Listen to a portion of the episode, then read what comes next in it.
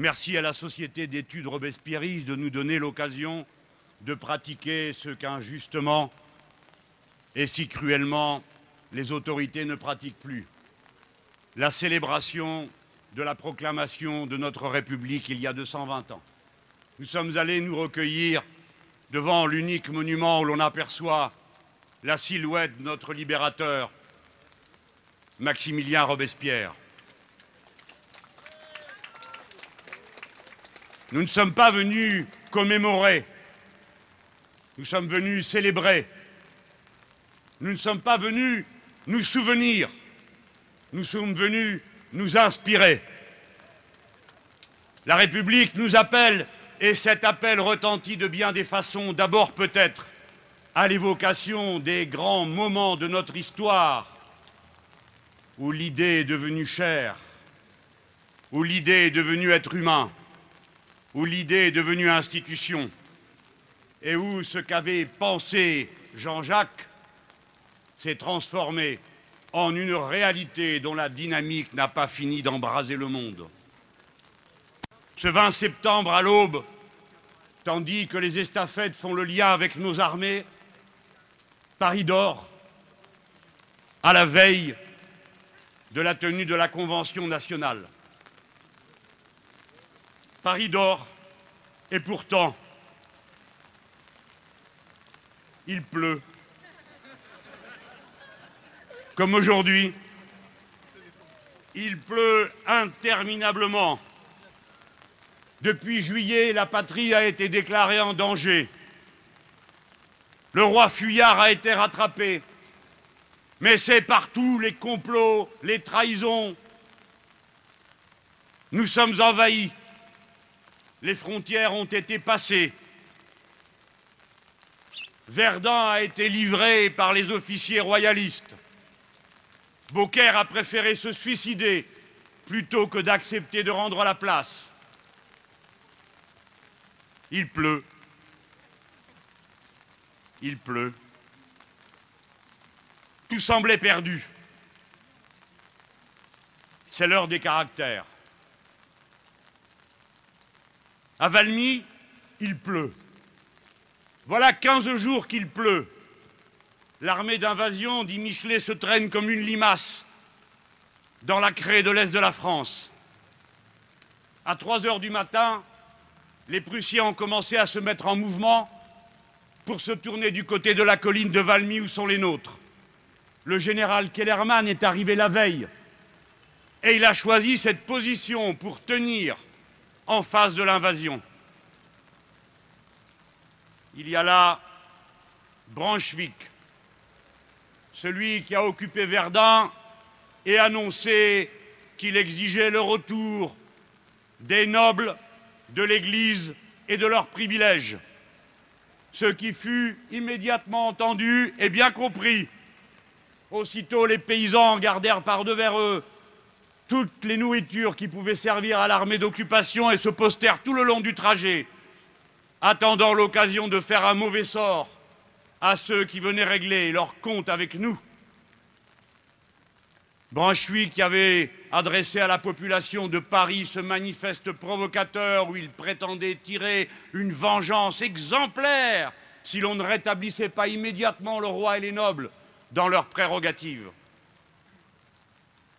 Les nôtres, ils sont sur cette colline. Ce sont les fédérés venus d'abord à Paris, députés bretons qui ont fondé le club des Jacobins, provençaux, parisiens, membres des gardes nationales, quelques éléments de l'ancienne armée d'Ancien Régime, et puis venus par centaines les membres des sections parisiennes, au point qu'on ne sait où les mettre. On les intercepte en route, on tâche de leur demander de ne pas aller encombrer les fils de nos armées. Il pleut. À 7 heures du matin, les Prussiens émerge de la brume. La canonnade est commencée, elle va durer toute la journée. Les nôtres, ce sont gens simples, artisans, ouvriers, paysans. Ils doivent tenir des heures et des heures. Et il n'y a rien de pire que de tenir en ligne sous la canonnade. 40 000 boulets vont être tirés ce jour-là. Il est 11 heures. Regardons-nous. Les troupes révolutionnaires, c'est ce peuple, mais c'est aussi une troupe internationaliste. On y compte des Allemands, des Irlandais, des Liégeois. Dans nos rangs, il y a un latino-américain. Il est général de nos armées. C'est Miranda qui tient bon sous la mitraille. Il sera ensuite l'un des premiers libertadors avec Simon Bolivar. Et l'élan commencé sur la colline continue aujourd'hui là-bas, dans les Caraïbes. Le 20 septembre, à 11 heures, l'ennemi se met en colonne et les nôtres de même. Kellerman fait passer la consigne il ne faut pas tirer et attendre. On recevra la baïonnette. La baïonnette Et voilà nos paysans, nos braves artisans, les doigts engourdis par le froid de ce jour qui ne se réchauffe pas, qui installent les baïonnettes à la pointe des fusils. En face, si nous sommes internationalistes, en face, il y a 26 000 traîtres à la patrie, officiers royalistes, émigrés fiscaux et des privilèges de toutes sortes, toujours les mêmes, qui n'ont jamais eu d'autre patrie que leurs privilèges, ni d'autres convictions que leurs préjugés de caste et de classe contre la liberté du peuple et sa souveraineté. La canonnade continue. Et voici le moment décisif. Michelet raconte. Il y eut un moment de silence. La fumée se dissipait. Les Prussiens étaient descendus et franchissaient l'espace intermédiaire avec la gravité d'une vieille armée. Et ils allaient monter aux Français. Brunswick alors dirigea sa lorgnette et vit un spectacle surprenant, extraordinaire.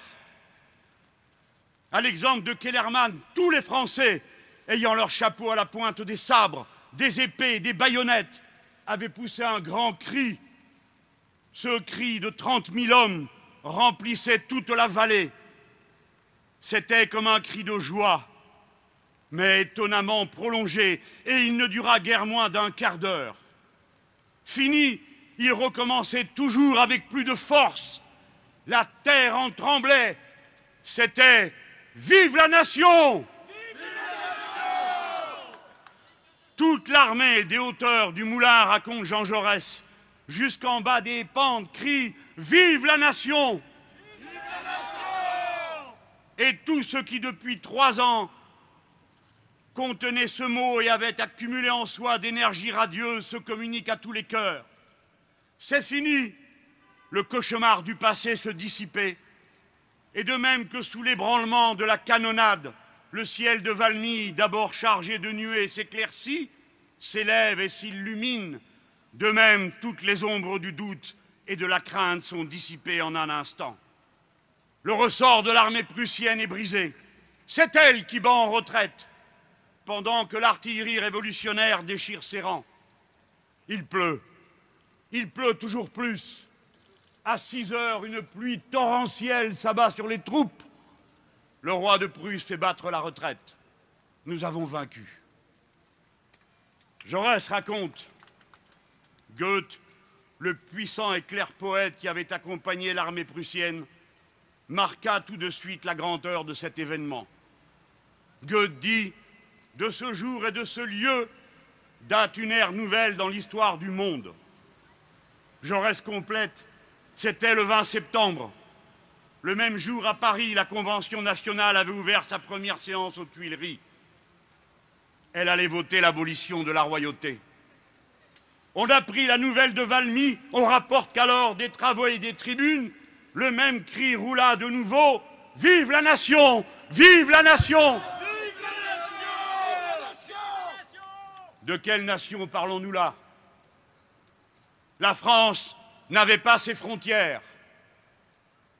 Sur la colline, les Bretons qui tenaient bon parlaient entre eux, je l'imagine, dans la peur et l'angoisse, l'une de leurs cinq landes. Les Provençaux devaient parler la belle langue occitane. Ceux de la région parisienne, le français. Ainsi, ils ne parlaient pas la même langue, ils ne juraient pas le même Dieu, ils n'avaient pas les mêmes unités et poids de mesure, car tout cela, c'est la révolution et la liberté qui l'a rendu possible.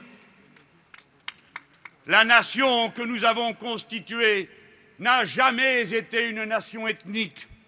Ce qui fait sens dans la Révolution et dans la République que nous avons créée, ce n'est pas la continuité trompeuse des lieux et des personnages, c'est la rupture, le grand bouleversement qui a abattu d'un seul pan tout l'ordre ancien pour créer non seulement un État nouveau, mais osons le dire, une humanité nouvelle fondée sur la liberté, l'égalité, la fraternité, quelle que soit la langue que l'on parle, quel que soit son genre et la couleur de sa peau. Voilà quelle est la République française, une et indivisible,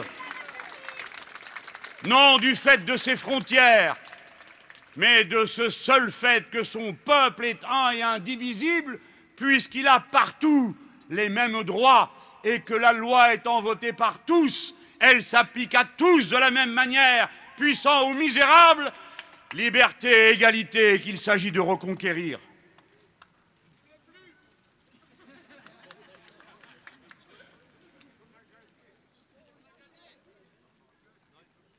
La République n'a pas fondé le droit du peuple français. La Révolution n'a pas été faite pour les Français elle a été faite pour des droits humains applicables à toute personne humaine. La République française n'est pas occidentale, elle est aussi universaliste que l'étaient ses premières troupes et qu'elle le reste alors même qu'elle est présente dans tous les océans du monde et que sa plus longue frontière extérieure par la Guyane est avec le Brésil. La République n'est pas un régime neutre, c'est un régime qui proclame l'égalité la liberté et la fraternité contre toutes les évidences de la nature et des différences de privilèges liées à la naissance. Et c'est parce que la France est déchirée d'inégalités, travaillée d'absurdes xénophobies, de racismes imbéciles, mais peut-il y en avoir un autre, qu'il faut la refonder et que ce nouveau grand peuple qui est parmi nous, formé comme chaque fois de la nouvelle génération, doit redéfinir sa règle commune en redéfinissant sa constitution. C'est bien pourquoi l'histoire de la Révolution a toujours été controversée. C'est bien pourquoi encore aujourd'hui elle fait l'objet de tant de calomnies. C'est bien pourquoi encore aujourd'hui, on trouve tant de benets intéressés pour aller faire l'apologie du roi ce traître, qui paraissait si banal dans son pouvoir, lui qui s'intéressait après les frasques de Louis XV à la serrurerie et à l'éducation de ses enfants comme tout un chacun, et la reine si légère, si frivole, qui jouaient à la bergère. Ces deux-là conspiraient contre la patrie, appelaient l'invasion pour rétablir leurs privilèges, payaient des parlementaires et des journalistes pour répandre leurs complots. Et c'est après tout cela qu'on trouve encore des films, des livres, des bandes dessinées, pour jeter des grosses larmes sur nos oppresseurs, tandis qu'on n'aurait, pour ceux qui nous ont libérés, que des mépris et des caricatures, à commencer par celles qui sont faites contre Maximilien Robespierre, dont nous nous honorons de dire qu'il est un exemple et une source d'inspiration pour nous.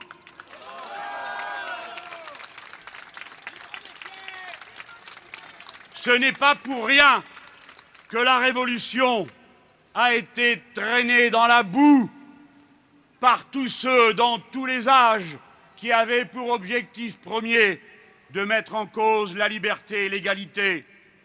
Ainsi, quand Mussolini dit Le fascisme s'oppose à toutes les abstractions individualistes à fondement matérialiste. C'est pourquoi il s'oppose à toutes les utopies et innovations jacobines. Ainsi, quand Goebbels dit l'an 1789 sera rayé de l'histoire, ainsi, quand Jean-François Copé dit il y a en France une tentation de la nuit du 4 août dont il faut se débarrasser, ainsi, quand Jean-François Copé dit le Saïra n'est plus d'époque, les temps sont passés, ainsi, quand il dit la révolution a fait beaucoup de mal et a fracturé la société, elle a désappris aux Français le goût de l'effort. Chacun, depuis deux siècles et vingt ans, a choisi son camp. En vain chercherait-il à faire croire que la révolution est finie. Elle ne fait que commencer aussi longtemps que son œuvre égalitaire n'est pas achevée. L'intuition révolutionnaire est confirmée. Il n'y a qu'un seul écosystème compatible avec la vie humaine. Il y a donc un intérêt général humain, comme l'avait proclamé Jean-Jacques Rousseau. Nous n'avons d'autre moyen de le connaître que par notre intelligence, raison pour laquelle il nous faut être éduqués librement, gratuitement et laïquement. Raison pour laquelle nous devons être égaux, car on ne peut délibérer librement sous la domination d'un autre raison pour laquelle il nous faut nous prononcer non pas sur ce que nous croyons bon pour nous-mêmes, ce qui suffit en démocratie, mais pour ce qui est bon pour tous, ce qui est l'exigence de la République. Célébrez, célébrez, inspirez-vous, pensez, comme l'a dit Victor Hugo, ce qui est le fond de cette affaire. Célébrez c'est préparer de grands événements.